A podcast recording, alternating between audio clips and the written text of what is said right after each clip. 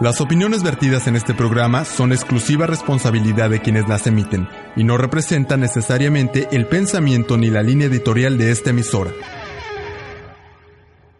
Claroscuros. Claroscuros. Claroscuros. Con Isela. Con.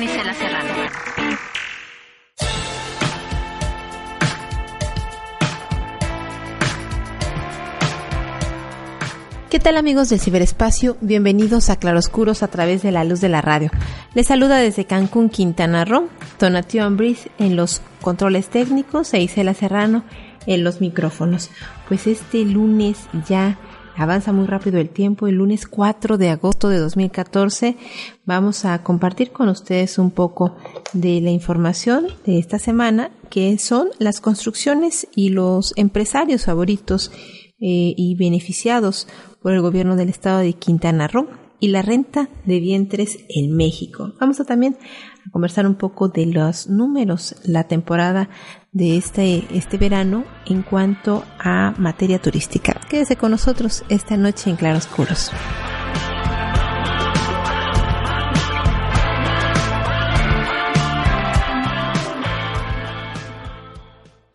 Entra en contacto con nosotros. Facebook.com Diagonal Radio Luces.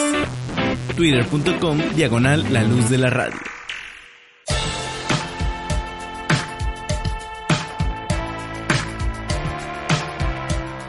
Esta noche me da mucho gusto saludar a mi compañero Hugo David Pérez. ¿Cómo te va, Hugo?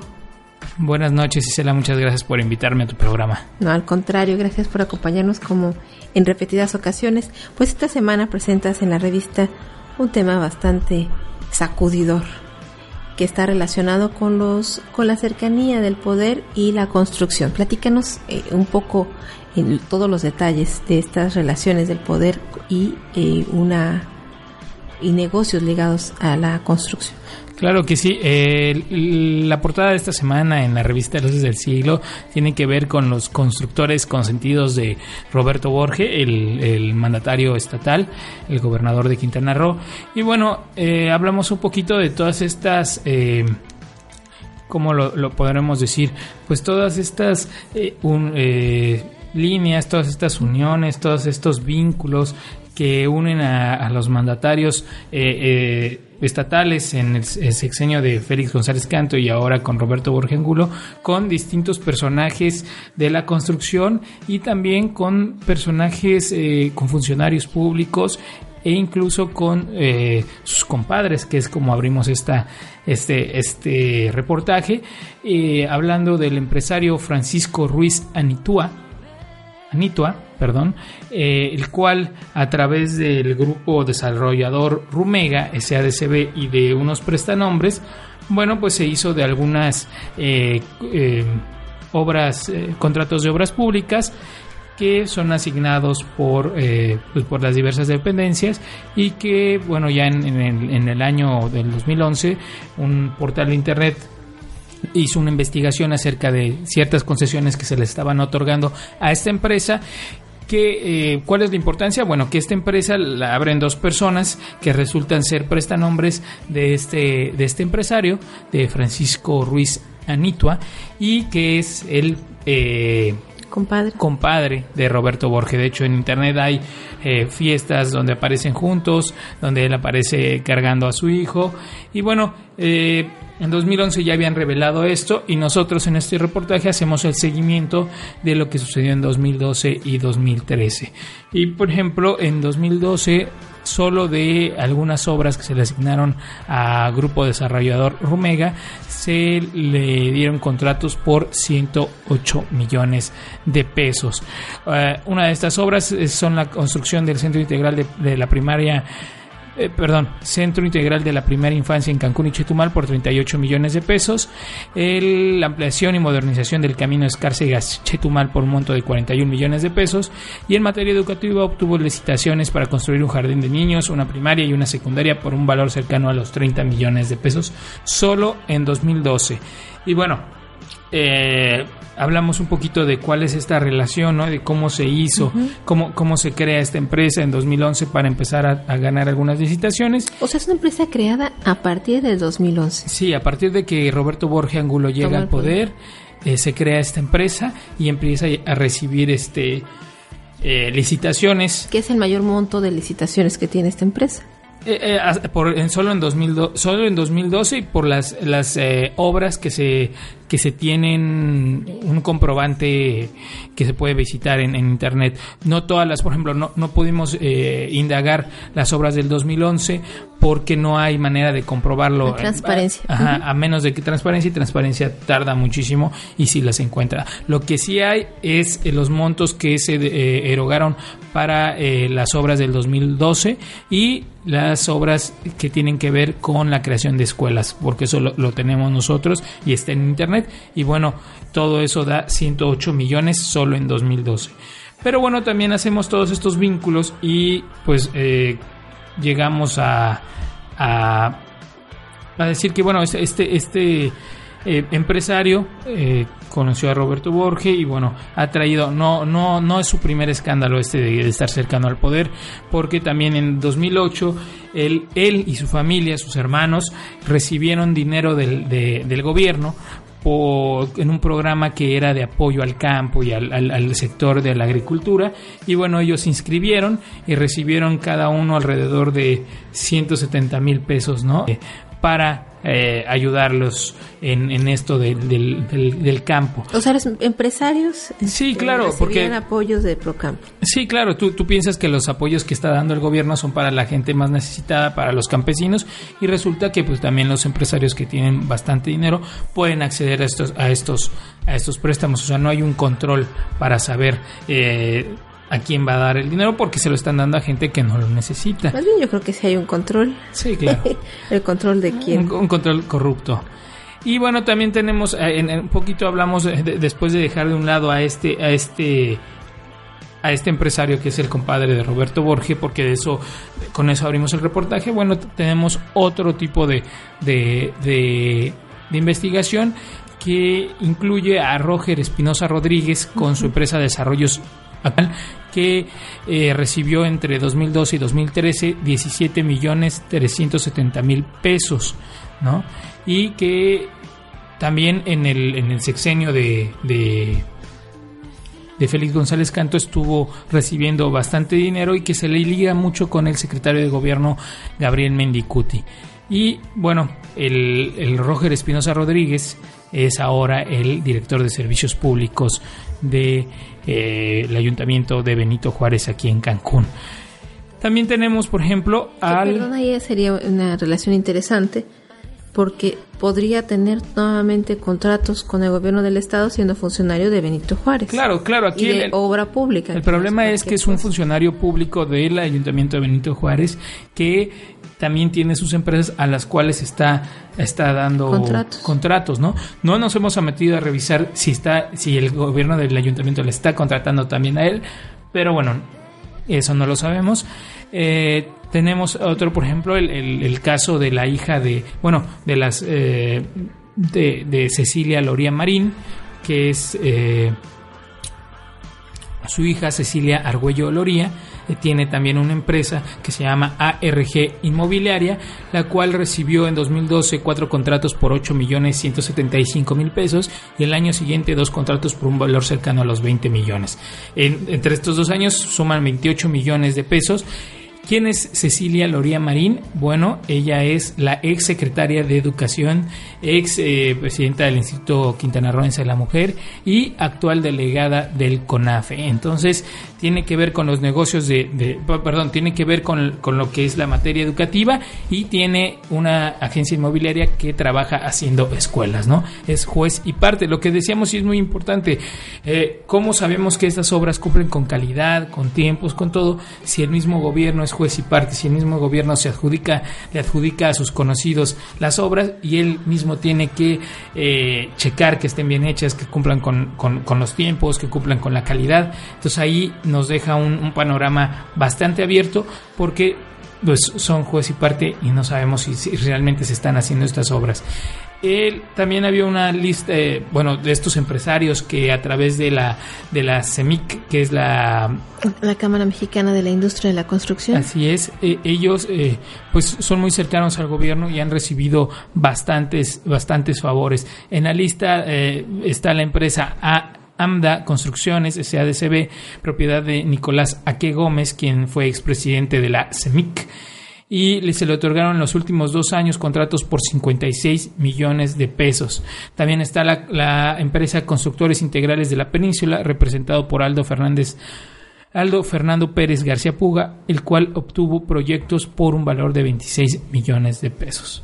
¿No? Y bueno, tenemos también la parte que eh, son los consentidos de, eh, del exgobernador Félix González Canto, entre los que hay bastantes eh, constructores ligados a esta, a esta asociación que es la CEMIC y que bueno que sabemos que sirve como trampolín, ¿no? O sea, se van rotando los puestos, pero que sirve para eh, llegar a- al lugar indicado para que los, los, los, este, ahora sí que los gobernantes en turno les den Un beneficio. un beneficio, ¿no?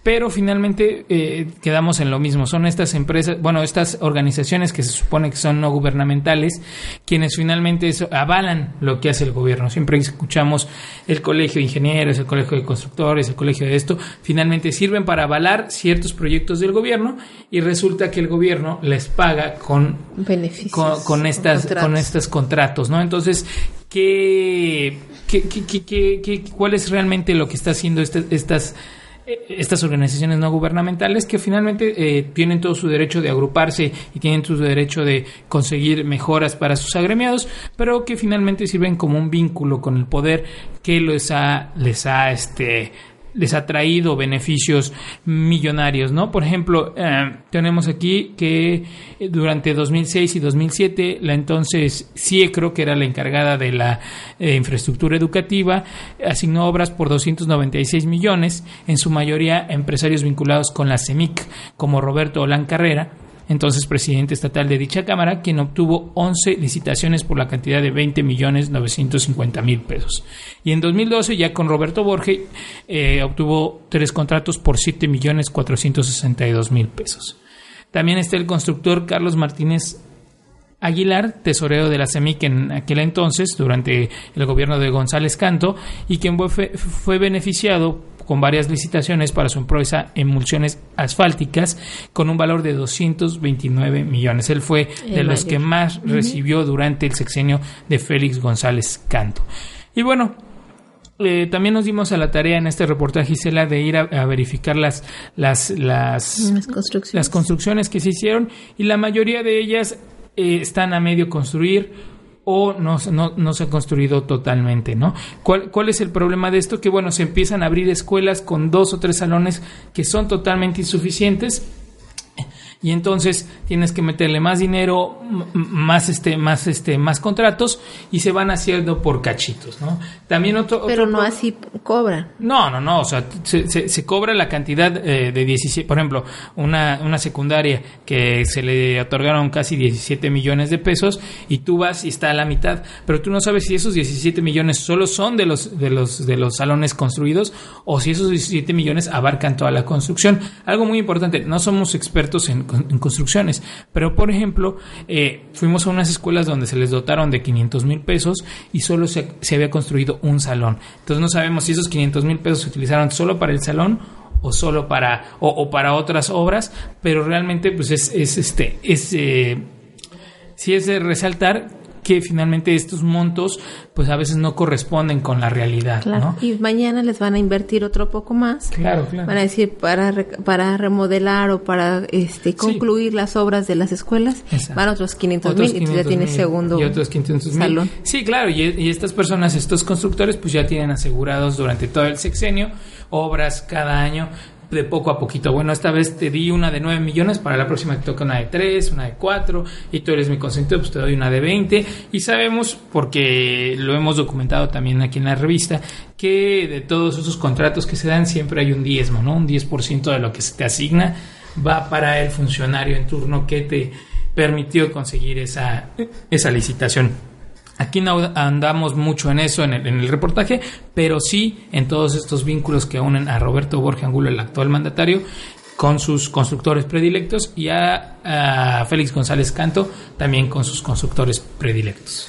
Ah, qué terrible, qué, qué, noticias y qué investigación presentan, porque además lo hacen de una manera que eh, se vincula, eh, puede uno ver las relaciones eh, y los beneficios que tiene cada estos grupos.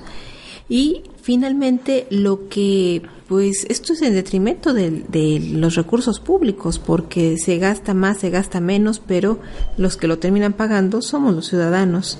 Y eh, pues ellos siguen fortaleciendo sus relaciones y además siguen teniendo unas licitaciones que además casi siempre son en adjudicación directa. Claro, sí, y, y, lo más importante es lo que decíamos, ¿no? Cuando se vuelven juez y parte, cuando tú le das a, a un conocido que aparte es funcionario público eh, la realización de escuelas, bueno, ¿cómo te aseguras que está cumpliendo con la calidad, con los tiempos? Ah. Fuimos a las, a, las, a, las, a las escuelas que se están construyendo y no hay ni siquiera un cartelón pegado de cuánto se le está asignando, de cuándo van a terminar las obras, de, de quién las está construyendo. Entonces, finalmente, pues está, estamos así ahora sí que al desamparo, porque aparte, si tú te metes a internet y, y ves estos documentos de, de, los cuales, en los cuales nosotros nos basamos, pues te das cuenta que dice eh, a quién se le asigna el monto y dice construcción en tal escuela, pero no te dice qué se construye, ¿no? O sea, sí te dice, bueno, cuando es una escuela de nueva creación, dice eh, construcción de una escuela de nueva creación, pero cuando se les asignan para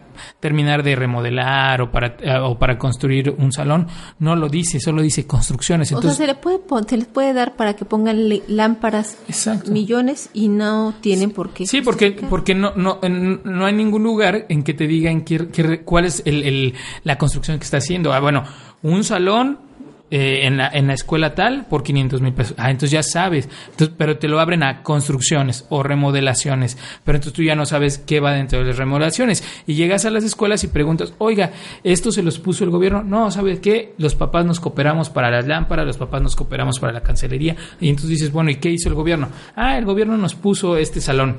Entonces, entonces ahí van los 500 mil pesos. Entonces, eh, eh, es muy difícil cuando le asignas a un, a un a un cercano, a un funcionario, a alguien eh, con el que tienes un vínculo, porque no, no, no, no hay manera de comprobar ¿no? No hay manera de Está que... Está favorecido por los... Exacto, si, si, tú vas a favorecer a alguien, pues tampoco le vas a poner trabas cuando no te entregue a tiempo, cuando no te entregue con la calidad, cuando no te entregue lo que, los requerimientos mínimos.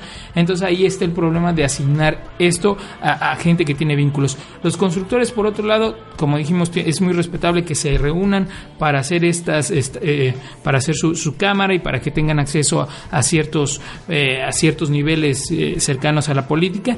Pero bueno, también es cierto que hay muchísimos otros constructores que también están haciendo obras muy bien hechas y que no son beneficiados por, por, por, por, el gobierno, por lo que decíamos, ¿no? Porque detrás de estas grandes licitaciones hay un diezmo que se les entrega a los funcionarios, de que si yo te doy 20 millones, bueno, 200 mil van para mí, 2 millones van para mí, 3 millones van para mí, y finalmente queda una red de corrupción de recursos públicos, de recursos federales que eh, impactan después en, en, en, en, la calidad de las escuelas, porque todos conocemos con qué calidad entregan las escuelas aquí en Quintana Roo. Totalmente, y bueno, dices 10%, pero hay por ahí las malas lenguas que hablan de que ya se incrementó, ya no solo es el 10%, sino se paga en algunos casos hasta el 20%. Totalmente, totalmente. En estados hay estudios que hablan de 20% en los estados como una comisión para la realización de la obra pública. Claro, claro, ese, es el problema de, dárselo a, a, gente que está con la que estás ligada, eh, ya sea de, manera personal como el gobernador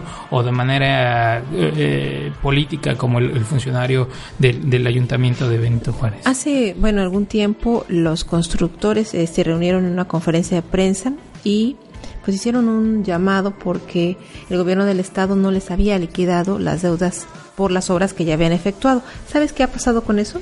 Sí, al parecer ese, ese eh, también fue un, un, un, caso muy sonado porque ellos dijeron, bueno, nosotros ya invertimos, nosotros ya hicimos la obra, nosotros nos echamos el, el, el tema de, de, de, pagar adelantos y todo y no les terminaban de pagar. Al parecer era un tema partidario, al parecer era un tema de que tenía que ver con los colores de los partidos porque estas empresas aquí en Cancún también estaban haciendo obra con el ayuntamiento de Benito Juárez que en ese entonces era perredista, perredista y que finalmente era, bueno, eh, no te voy a dar. Y también se habla de que pues, no, no hay dinero en, las arcas estatales. Entonces se los estuvieron deteniendo, deteniendo y al parecer ya les liquidaron, pero después de seis meses y al eh, eh, donde ellos tuvieron pérdidas, ¿no?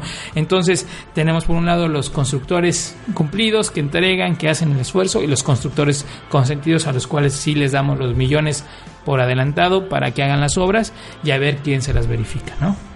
Y entonces los constructores que salieron a, a- a hacer un llamado para que se les liquidaran estas deudas millonarias eran del PRD. No, no, no ¿O eran del PRD, sino que habían trabajado con el gobierno municipal. Ah, ok. Entonces, eh, Como una represalia de que no- les estaban sí. pagando sus obras estatales. Así es, así es.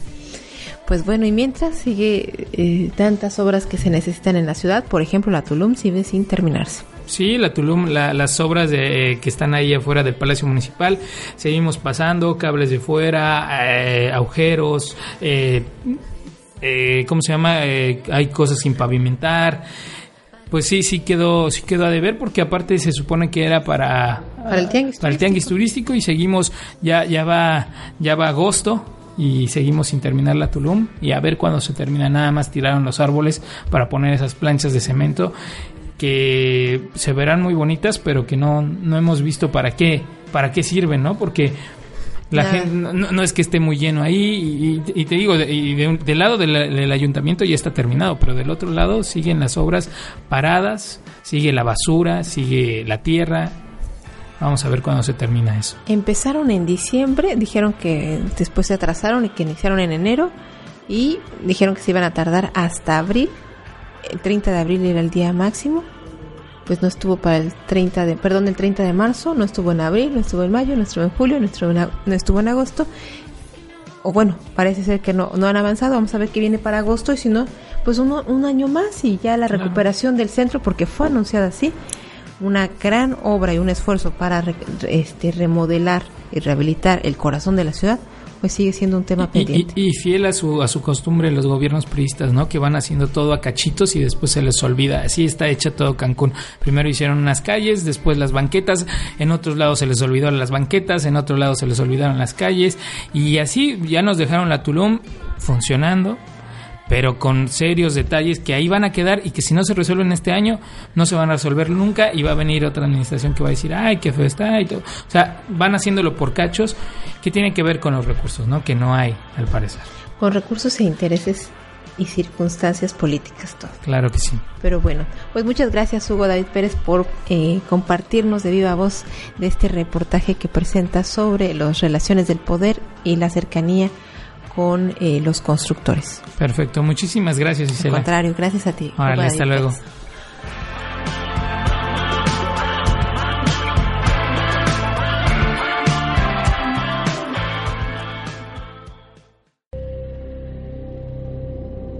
Me preguntan cuál es tu legado.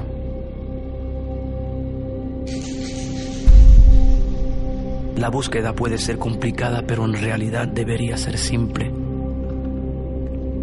Yo soy padre, soy hijo, soy hermano y soy amigo. Yo soy mi música y tu sonrisa.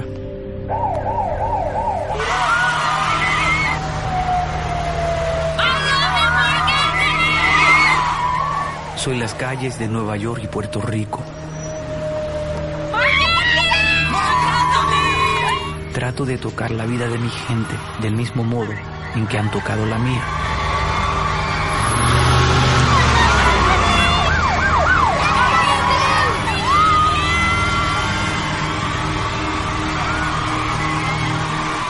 Yo vivo para, de alguna manera, dejar mi huella.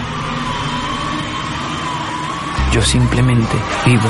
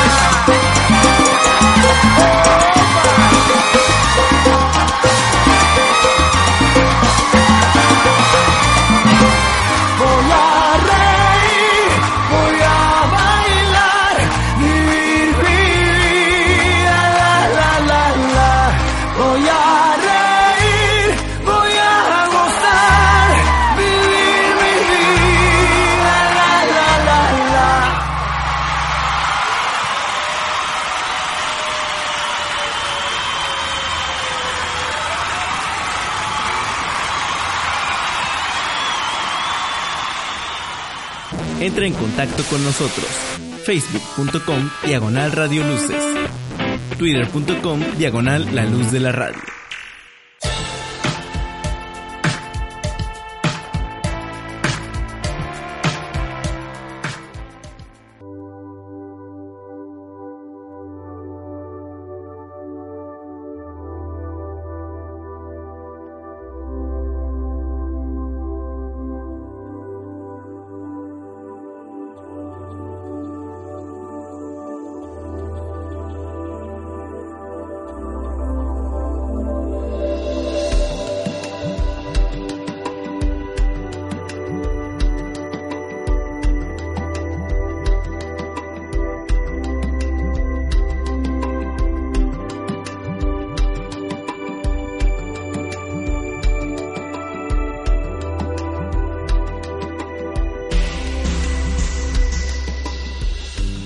El primer semestre del año cerró con un aumento de dos dígitos en el arribo de turistas internacionales por vía aérea, al crecer 10.9% con respecto al mismo periodo del año anterior.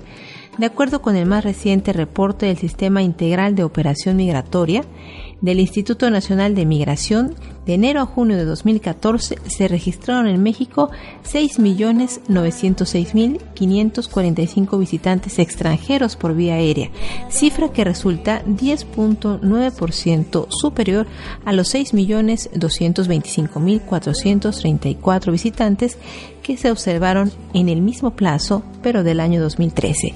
Las cifras destacan que estos mercados presentaron resultados positivos. Estados Unidos se mantiene como el principal emisor de turistas hacia México al ingresar en el primer semestre del año 3.900.656 visitantes, lo que significó un incremento del 13.1% en relación con el mismo lapso del año anterior, cuando arribaron 3.450.000 turistas. Respecto a la llegada de viajeros provenientes de Canadá, la cifra pasó de 998.563 a 1.057.428 este año, lo que representa un alza de 5.9%. En el periodo de referencia, los turistas del Reino Unido mostraron también un incremento del 6% al registrar 204.878 arribos contra los 121.855 visitantes del año pasado. En cuanto a los viajeros procedentes de países con economías emergentes como Venezuela, China, Colombia y Brasil, los turistas que están visitando México representaron también un alza y de una tendencia que beneficia a la economía del país.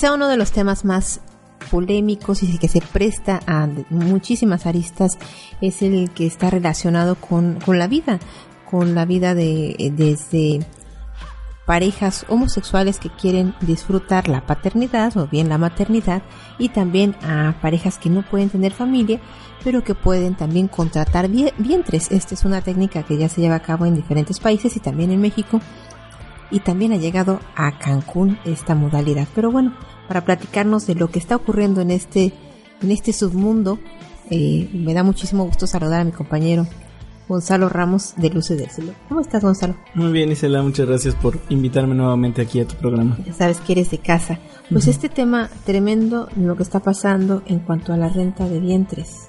Tú haces una, eh, una recopilación, una investigación de lo que está ocurriendo hoy aquí en Cancún y platícanos por favor. Ok, mira, pues lo que está sucediendo aquí en Cancún es que se está volviendo un destino, uno de los principales destinos para, para la subrogación de vientres, que así le, le llaman, ¿no? El alquiler de vientres. El problema es que ha habido pues algunas personas pues sin escrúpulos que nada más están buscando el negocio en, en esa situación, hay que decirlo este pues que no mm, no garantizan no que bueno de entrada algo que sí es cierto y que todos los que se dedican a esto dicen pues no no hay una garantía de que pueda concebirse no obviamente hasta el punto en el que ya tienen una confirmación de que ya hay un feto se puede hablar entonces de que ya hay un alquiler de un vientre ya hay una concepción ya se pueden proceder de otra manera. Sin embargo, eh, bueno, ahora sí que empezando por el principio, en México no hay una regulación como tal, solamente Tabasco y me parece que Sinaloa tienen esta, esta regulación. Eh, sin embargo, eh, tampoco se establecen así pues como que muchas pues cosas, no solamente se hicieron reformas a algunos códigos este, civiles, y eso permite la subrogación, pero tampoco pero sin entrar en detalle legislativo de qué casos sí, en qué casos no y este, y lo que sucede es que aquí en, Quintana Roo, pues no hay un ápice de legislación este, todavía en, este aspecto. Eh, me parece que en Puebla y en el DF ya estaban en vías de. Y en Quintana Roo todavía no está aprobado. Sin embargo, la mitad de las agencias que se dedican a esto están aquí en Quintana Roo y la otra mitad, mitad están en Tabasco. ¿Por qué? Porque se hace demasiado mm, sencillo, ¿no? Ofrecer eh, pues el paraíso para venir a, procrear, a tener un hijo y pues porque eh, comentan las personas que, se dedican a esto porque aquí sí hay especialistas de todo es- de todas esas situaciones de la fecundación in vitro de y de todas estas especialidades. Que es muy joven, digamos, en el estado de Quintana Roo, no tiene más de dos años, quizá. Sí, no, de hecho en México me parece que tiene alrededor de dos años, cuando mucho, ¿no? Que hace unos 18 meses más o menos que, que comenzó en, en México todo y tema. medio. Sí, el, el caso es que eh, como apenas está comenzando, pues está viéndose primero este asunto, ¿no? De la, de la legalidad. Porque ahorita lo que están haciendo todas esas empresas es que se tienen que ir al, al estado de Tabasco para tener al hijo, para que no haya problemas. Porque si el niño naciera aquí en, aquí en Quintana Roo sería legalmente mexicano. Esto, bueno, hay que, hay que decir que, ma- que mayormente esto es para un mercado este, ¿Extranjeros? extranjero. Muchos extranjeros. Sí hay, eh, precisamente en esta semana eh, hablábamos de una, una entrevista con una de las personas que hacen esto. Este, y ella nos dice que sí hay eh, mexicanos, pero obviamente muchos son como que de la alta esfera de la sociedad y pues no hay como que la apertura a decir quiénes son, todo esto, ¿no? Pero lo que sucede con los extranjeros es que si el niño nace, por ejemplo, en Quintana Roo, legalmente es mexicano. Entonces, para sacarlo del país que- con la con pues con sus padres biológicos, digámoslo, este No es tan sencillo. No es tan sencillo. ¿En qué consiste esta situación? Eh, muchas parejas eh, infértiles lo utilizan, eh, se extrae un, un espermatozoide del hombre, un óvulo de la mujer, y entonces se hace la fecundación in vitro, y esa, es- este producto se injerta, digamos, en una madre, que es la que va, Sustituta. en una madre sustituta, que es la que va a, pues a, a A llevar todo el alimentar y a llevar todo el parto y todo esto. claro. Y esto mismo sucede en el caso de parejas homosexuales. Eh, de hecho, aquí eh, lo que ofrecen algunas de estas empresas, por ejemplo, si son dos padres, se injerta este material este genético de ambos para que el niño tenga también una pues una parte genética de ambos, ¿no? los Que sí puedan decir que son que es realmente su hijo, ¿no? Entonces, toda ¿Y esta el parte óvulo es de la de, de quién? ¿De eh, en algunos casos, ma- eh, mayormente es de la, de la subrogada, de la madre sustituta, eh, pero también obviamente se puede decidir, pues una amiga, un ton- o sea, son muchas, no muchas modalidades, ¿no? Pero esto es pues relativamente nuevo aquí en México, ¿no? Estamos en pañales en esta situación y precisamente por esto es que se presta mucho a pues a estafas, ¿no? A fraudes. Es lo que, precisamente lo que hablaba con, con esta persona, ella es Marisol Morales Caribay, eh, es directora de Babies at Home, es una de estas empresas que se dedican a, a estas cosas. Ella trabajó en una empresa que se llama Planet Hospital, que aquí en, en Quintana Roo, bueno, no solo en Quintana Roo, sino en- me parece que fue en la India y en Panamá, hizo algunas eh, prácticas, pues, no muy legales, que digamos. Bueno, no, tan, no tanto como ilegales, lo que pasa es que... eh, Éticas, ¿no? Tiene que ver con el sí. terreno de la ética. tienen más que ver con el terreno de la Porque ética. legalmente no está eh, pues estructurado, ah, tiene muchos muchos huecos, ¿no? Entonces no es no solamente lo que no está prohibido está permitido. Así es. Y más bien tema es, pero cuéntanos a qué te refieres exactamente con estos Eh, mira, lo que pasó con estas esta personas empresa de es que eh, tú vives en Estados Unidos, en Canadá, y dices, ok, eh, quiero mandar mis muestras genéticas para tener un hijo en México, ¿no? Entonces, ¿qué hacen? Te, re- pues, recogen tu material genético en Estados Unidos, en tu lugar de origen. Esas muestras llegan a Cancún, aquí se hace la fertilización y aquí está la madre subrogada. Entonces tú no tienes manera de saber si sí es cierto, si sí están bien tus muestras, si en realidad te van a dar un hijo que tiene tu material genético, si, o sea, deja abierto mucha especulación. Entonces, ¿qué hacían estas personas? Se inventaban las, o sea, los, El los ultrasonidos de quién sabe de quién, cosas así, y entonces desaparecían la empresa después. Y al- había algunas personas que, algunas que eran madres subrogadas, que querían ser madres subrogadas, que ya llevaban cinco o seis meses en una casa sin, sin estar embarazadas ni nada, nada más las tenían ahí encerradas. Bueno, no encerradas, porque sí pueden salir y todo, ¿no? Pero pues no era, digamos, el contrato, ¿no? Entre comillas, de lo que, de lo que se estaba hablando, ¿no? Entonces, precisamente, eh, ahorita lo que está pasando, y lo que hablamos en la edición anterior de la, de la revista, fue que hay una casa eh, que, de una empresa que se llama Subroga- Surrogacy Beyond Borders. Esta empresa, los, los fundadores fueron parte de esta, de Planet Hospital, que hizo esta maraña aquí en Cancún. Hay, hay varios reportajes para quien quisiera enterarse un poco más de esto, que se hicieron en la cadena de televisión Al Jazeera América, obviamente están en inglés, este, pero es muy, muy interesante ver cómo ellos le van dando seguimiento a, a este a esta situación A estos casos. a estos casos o sea de, Estas que- denuncias, los padres que se vieron estafados, en donde les Sí. prometieron un hijo. De hecho, es muy interesante porque la investigación comienza eh, hablando de la subrogación en México y termina hablando del fraude, porque obviamente estaban dándole seguimiento a la gente que estaba viniendo y entonces pasa esta situación del fraude y entonces desaparece la empresa y, y pasan todas estas cosas, ¿no? Entonces es lo, eso es lo grave, ¿no? Y eso es lo que en esta ocasión, en la entrevista que presentamos esta semana en la revista, es acerca de que se cuiden, ¿no? Estas personas que quieren hacer esto, que es una posibilidad real, es algo que está sucediendo, no es ilegal, no, bueno, hay muchas, eh, O sea, hay empresas que lo hacen de, de- que lo hacen bien, pero también, como en todo, si- y, y se presta a que como están en Estados Unidos, como va a durar nueve meses el embarazo, no puede estar este checando a las mujeres o a, las- a la mujer que va a dar a luz a su hijo, pues entonces se presta a muchos, eh, pues formas de verle la cara a las perso- a otras personas. Sí, claro. Ahora, también, eh, independientemente de todo esto, pues obviamente entran muchas cosas morales, éticas, religiosas, ¿no? Que, por ejemplo, en el estado de Tabasco hubo una, una iniciativa en el Congreso para regular bien estas situaciones.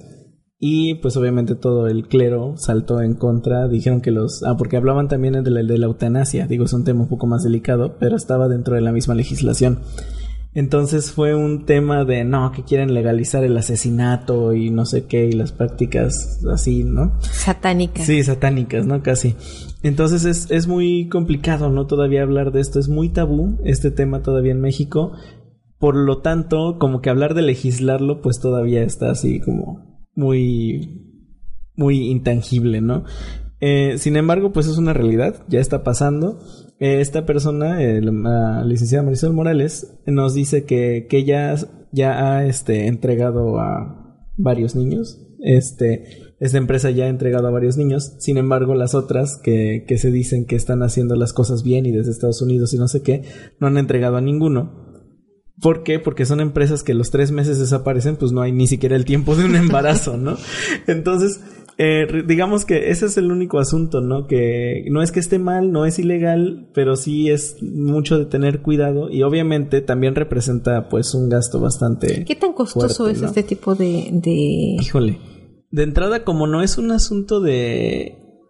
mm, No sé, de rentamos a la mamá. O sea, es más un, un ¿Cuáles, poco de... cuáles son los requisitos o cómo es que se puede tener un hijo in vitro? Mira, el, el proceso obviamente pues es llegar, este, tener una plática de qué es lo que se quiere, ahí este, se platica con abogados, con psicólogos, este, un poco también porque ellos tienen que ver el perfil de los, de los padres, ¿no? Es, que es algo así como la adopción, no, no le van a dar A un hijo en adopción a cualquiera. Entonces, este, se hace este perfil, se habla también con la, con la madre sustituta, se busca, ¿no? Que haya una compatibilidad, tiene que haber contratos, obviamente, porque pues que, que la madre sustituta de repente salga con que ya no quiere entregar al niño porque es su hijo, cuando no tiene material genético, es, es un asunto Claro. bastante complejo, pero sí tiene que haber contratos, ¿no? Primero, en el caso de Babies at Home, como nos, como nos platican que ellos lo hacen, eh, se hace una, un contrato primero de la madre subrogada, la madre susti- sustituta, con la empresa para que ellos se vuelvan su representante legal en cualquier situación. Luego se hace el trato de Babies at Home con los padres, con los clientes. Y luego se hace el contrato entonces entre, Entre los clientes y entre las partes para tener, digamos, todo este blindaje legal de que no ocurran otras situaciones. Ahora, el asunto de los costos es muy, muy interesante porque como está regulado, es que no es este, no es un negocio. O sea, la manera en la que está regulado no es que sea un negocio, sino que estas empresas son mediadores, facilitadores para que se lleve a cabo el proceso. De entrada, pues obviamente lo que es la, la fertilización in vitro, pues obviamente es un proceso químico que cuesta, ¿no? Un proceso científico, ¿no? Que cuesta. Pero, por ejemplo, eh, lo que ofrecen estas empresas es tener a la madre subrogada en un espacio donde puedan llevar todo su embarazo. Donde tengan los cuidados de alimentación, de dieta, de ejercicio, de todo esto para que se aseguren de que el bebé nace bien. Entonces, obviamente, esto es un, un servicio de la empresa, ¿no?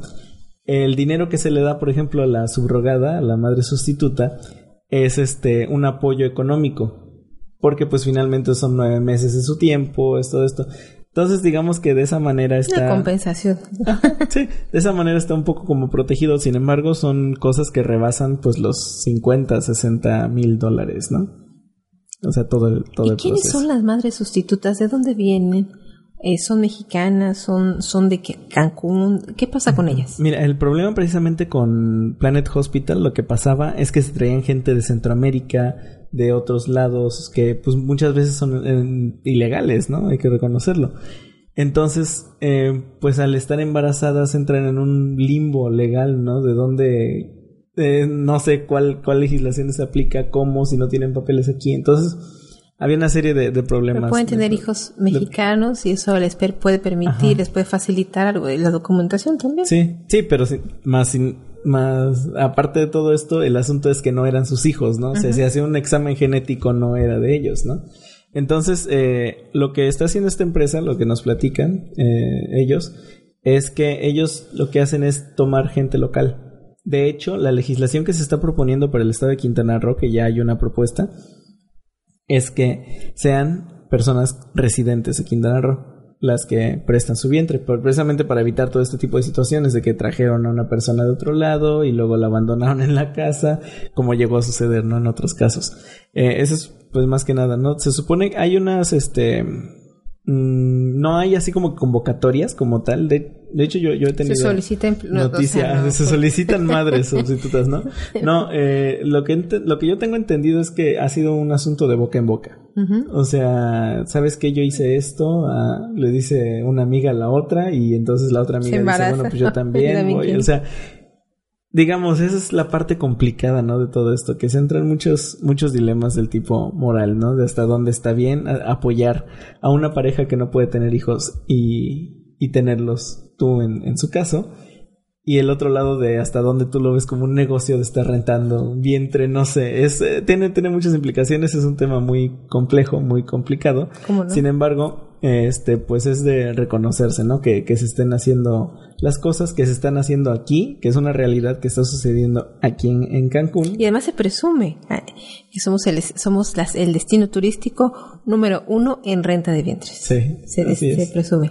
Sí, entonces, pues sí es este algo, algo digno de, análisis, ¿no? Como no, pues seguramente van a... Esto apenas empieza el tema, el tema eh, va a dar para muchísimo porque pues todas estas implicaciones, estos limbos legales y también éticos, estas, estas eh, controversias, ya a ver, cada quien tendrá un punto de vista respecto a este y pues mientras tanto la legislación pues está muy laxa ¿cuándo es eh, tienes noticias de cuándo eh, está la propuesta para que suba al pleno cuándo ya se pueda eh, llegar a algún este se pueda votar esta Todavía, iniciativa todavía no hay un- una fecha. eh, se presentó una iniciativa, pero a mi forma de ver, como tu- tuve acceso a la, a la iniciativa, siento que está un poco todavía endeble. Este, tiene muchas partes eh, de la legislación de Tabasco que nada más es copia pues afinar, ¿no? que pues hay que afinar ¿no? algunas cosas. Lo que se dice es que aquí es, está un poco más sencillo, eso, eso comentan los abogados, eh, porque solo es cambiar un artículo de- del Código Civil y eso ya permite, pues ahora sí que permite, no tanto que regule todo, que ya haya una ley de la, subrogación, de la subrogación en el Estado, pues todavía no, pero ya se puede regular, ¿no? Y es un primer paso, ¿no? Para todo esto. Esta Y- situación. Oye, y también me, me genera ansiedad una mujer que puede contratar su vientre para este apoyar a las familias que no pueden hacerlo. ¿Hasta cuántos eh, embarazos puede puede aguantar? ¿Tienes el dato? Eso este? sí, no, no, no Porque hay- tengo el dato, pero obviamente uno de los lineamientos precisamente es no haberse embarazado en los últimos, en el último año y medio, dos años, o sea, un tiempo prudente, ¿no? Que precisamente eso es lo que, de lo que se quejaban de la otra empresa, que de hecho quien comenzó el movimiento fue en Estados Unidos, este, no recuerdo el nombre, se llama Catherine Mosherano, me parece. Este fue porque en- se encontró con que la, la madre sustituta que le estaban contratando era una chica que tenía un bebé de cuatro meses. Entonces le estaban injertando a su material genético con el de su esposo a una chavita de menos de 18 años que acababa de tener un bebé. Entonces las posibilidades de que ese embarazo fuera exitoso pues eran muy escasas, ¿no? Entonces de ahí empieza la investigación, empieza y ya pues sale a la, luz toda esta, toda esta situación que pues terminó desmantelando toda esta red, ¿no? Era una red mundial, ¿no? En India, en Panamá, ahora en México, entonces sí. Sí fue un caso bastante sonado, lo tomaron medios internacionales y pues sucedió todo aquí en Cancún. Así es, suceden estas cosas y más en Cancún. Y van a seguir sucediendo. Pues vamos a estar también pendientes de estos temas. Gonzalo Ramos, muchas gracias por compartirnos de este tan interesante tema, de interesante y polémico tema de la renta de vientres. Muchas gracias, Gisela. Vamos a una pausa y regresamos.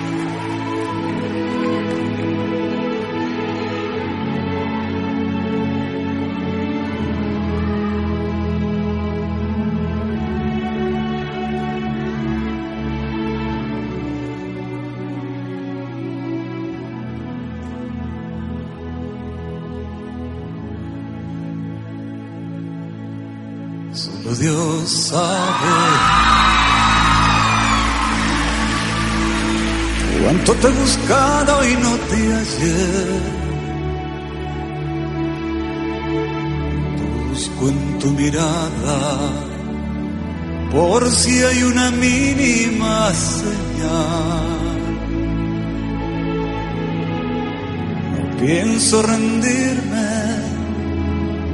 Ya son muchos años tras de ti. Este amigo te ama y es el sosiego que la vida me negó.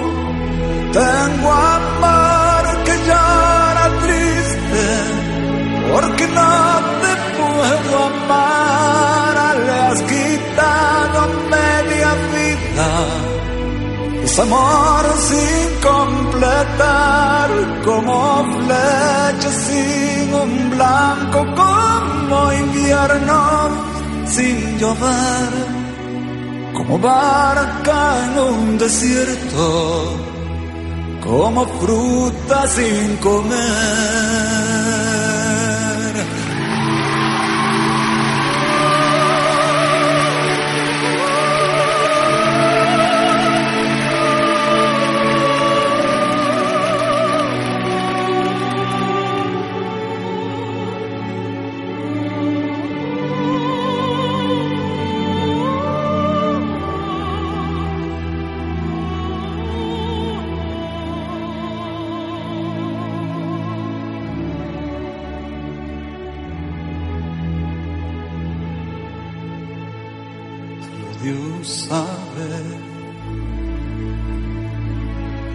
Cuánto me ha mordido este dolor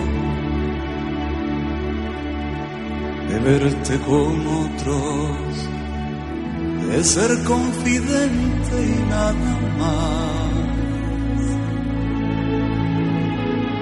Con el pensamiento, muchas noches fuiste mi mujer. Tu palabra siembra mi fiebre amorosa que no tiene a dónde ir. Tengo amor que llora triste porque no te puedo amar. Le has quitado media vida. Amor sin completar, como flecha sin un blanco, como invierno sin llover, como barca en un desierto, como fruta sin comer.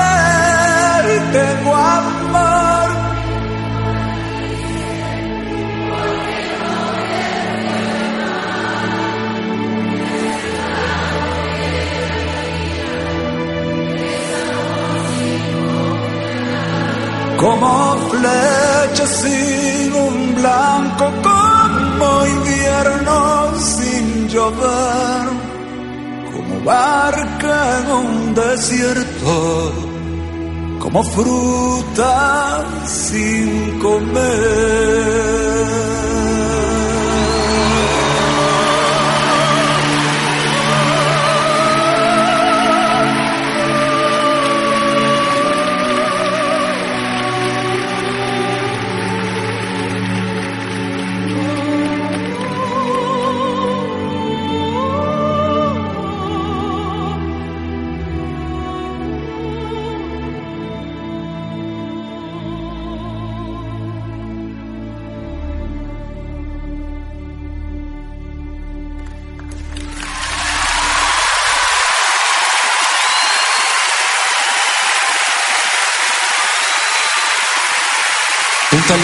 Monterrey, un talento local, doña Ivonne Garza.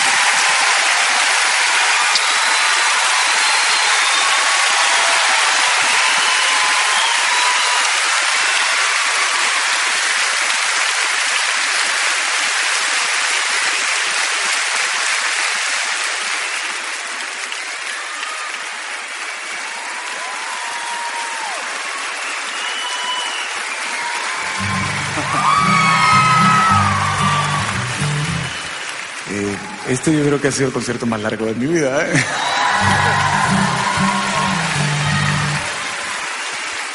Todo el mundo es feliz al ver nacer a una criatura. De manera que para varios de las embarazadas, que además tengo muy cercano, amigos queridos, que están embarazadísimos, para ellos en particular, para ustedes que se van a embarazar, para los que ya están embarazadas, claro, hay bastantes ahí con tripita. En fin, para los niños fundamentalmente, para la idea de la perpetuidad del hombre haciendo hombres, en sentido genérico. Que tengo amigas feministas que me dicen, no dijiste mujeres, ¿eh? que también, claro, eh, eres todo menos casualidad, eres todo menos azar.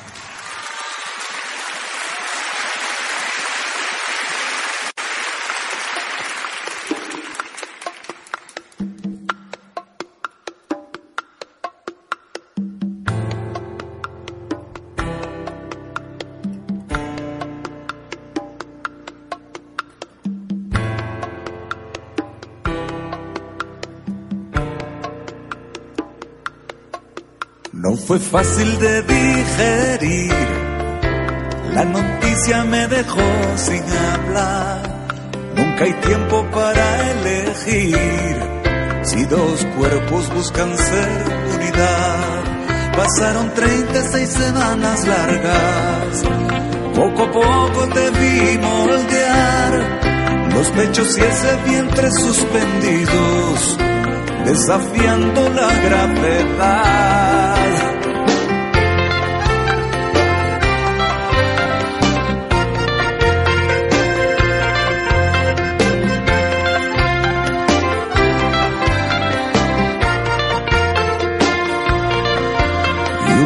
Noches que no dormí, tu venida la encajaba muy mal, miedo a secas, miedo sentí por ser débil y sin ganas de anclar, por fin en una madrugada fría, entre aguas vi salir, mirar tu cara me aclaró la duda, eres todo menos azar.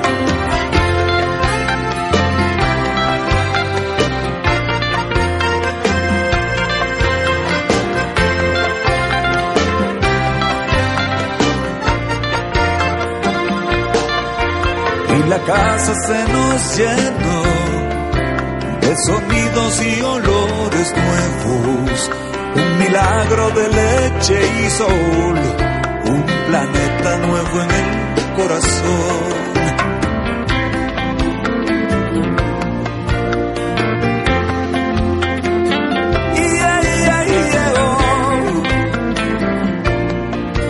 Eres todo menos azar.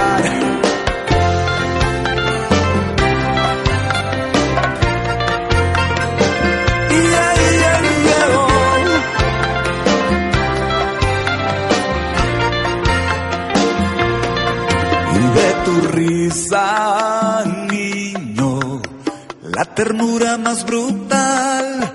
Y de tus manos, niño, la genuina libertad. Y de tu llanto, niño, el amor sin remendar.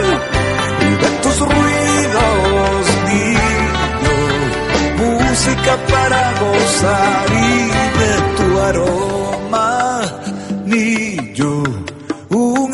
imán que se besar y de tu tacto, niño, mi alimento natural y de tu risa,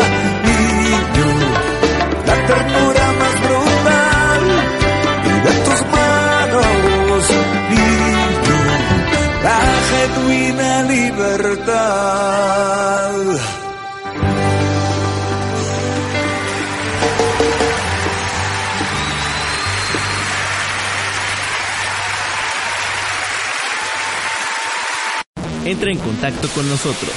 Facebook.com Diagonal Radio Luces. Twitter.com Diagonal La Luz de la Radio.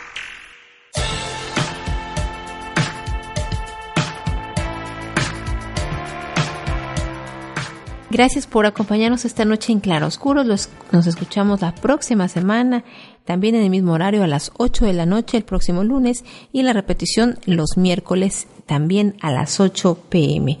Pues gracias, se despide de usted Donatio Ambris en los controles técnicos e Isela Serrano en los micrófonos. Pase una excelente noche.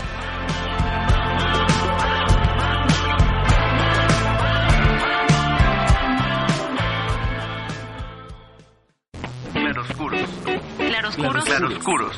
Con Isela Serrano. Con Isela Serrano.